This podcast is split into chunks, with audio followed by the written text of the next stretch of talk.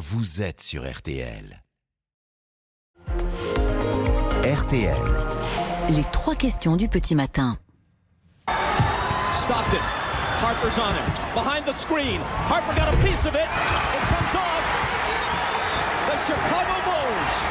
Les Chicago Bulls, 5 juin 98, Salt Lake City aux États-Unis. Les Chicago Bulls de Michael Jordan l'emportaient contre le Utah Jazz. Le géant de la NBA avait inscrit 37 points en 40 minutes. Les chaussures qu'il portait ce soir-là sont vendues aux, enchères par Sotheby's. C'est le dernier jour hein, pour enchérir. Prix estimé entre 2 et 4 millions de dollars. Et en dit long sur le phénomène de mode que sont devenus les sneakers, les baskets. Bonjour Max Limol. Bonjour. Ancien basketteur, spécialiste de l'histoire de, la sneakers, des sneakers. Alors, euh, d'abord, pourquoi un tel prix euh, Entre 2 et 4 millions de dollars, un peu moins en euros, pour une paire de chaussures, certes, ayant appartenu à Michael Jordan, mais enfin des millions pour des baskets. Et qui va acheter ça?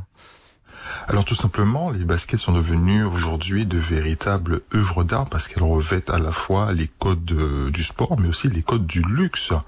Et aujourd'hui, les baskets euh, touchent un très très très large public, ce qui était loin d'être le cas il y a encore 50 ans. Rappelez-vous, dans les années 70, le visuel le plus remarquable c'était le running, les années 80 c'était une paire de tennis, les années 90 une paire de baskets, et aujourd'hui on est transporté dans d'autres, la basket est transportée dans un autre univers qui est justement le code du luxe. Et aujourd'hui, étant donné que ce sont des œuvres d'art, ben, elles ont droit aussi à des enchères.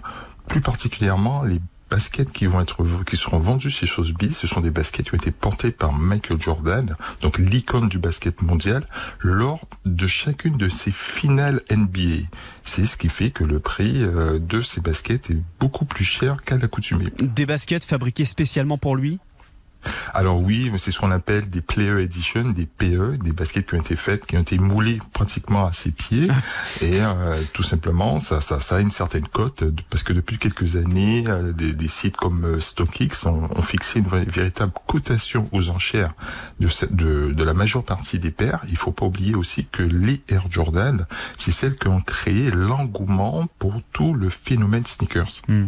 Alors cet effet de mode ou cet intérêt particulier pour, pour la basket depuis quelques années. Euh, euh, cet intérêt, il remonte à quand et, vous l'expliquez comment alors, je dirais plutôt que cet intérêt réellement est arrivé au milieu des années 80, quand les premières paires ont été détournées du sport pour être placées dans la rue, et notamment aussi tout ça a été entretenu par le phénomène du lifestyle, c'est-à-dire euh, porter la basket de manière très urbaine. C'est un marché hyper lucratif. Il faut savoir que le marché mondial de la sneakers pèse l'équivalent de 80 milliards d'euros mmh. et que la France, nous sommes le pays en Europe qui consommons le plus.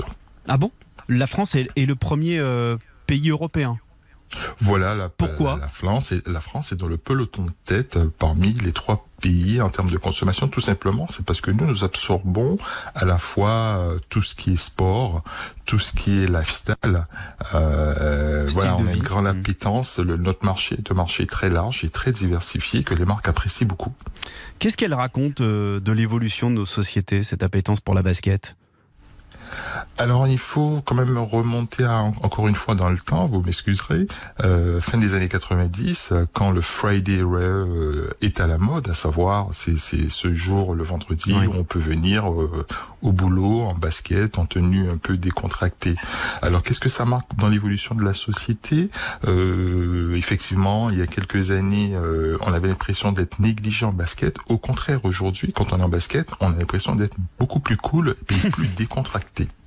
Euh, juste une dernière, une dernière question, euh, Max Limol, comment éviter les, les abus? Parce que quand il y a mode, euh, il y a des marques qui, qui en profitent. Est-ce que vous avez un conseil pour éviter les choses trappes alors un conseil non, mais, mais je dirais qu'il faut il faut être authentique dans, dans sa consommation. C'est clair qu'il y a des baskets pour tous les budgets.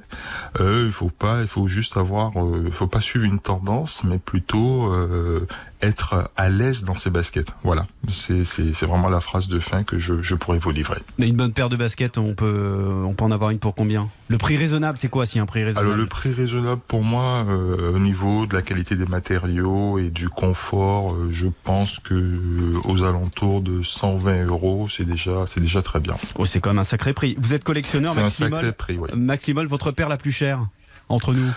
Alors ma paire la plus chère restera une paire de Jordan 1 parce que j'ai justement le modèle que Michael Jordan a apporté en 1985.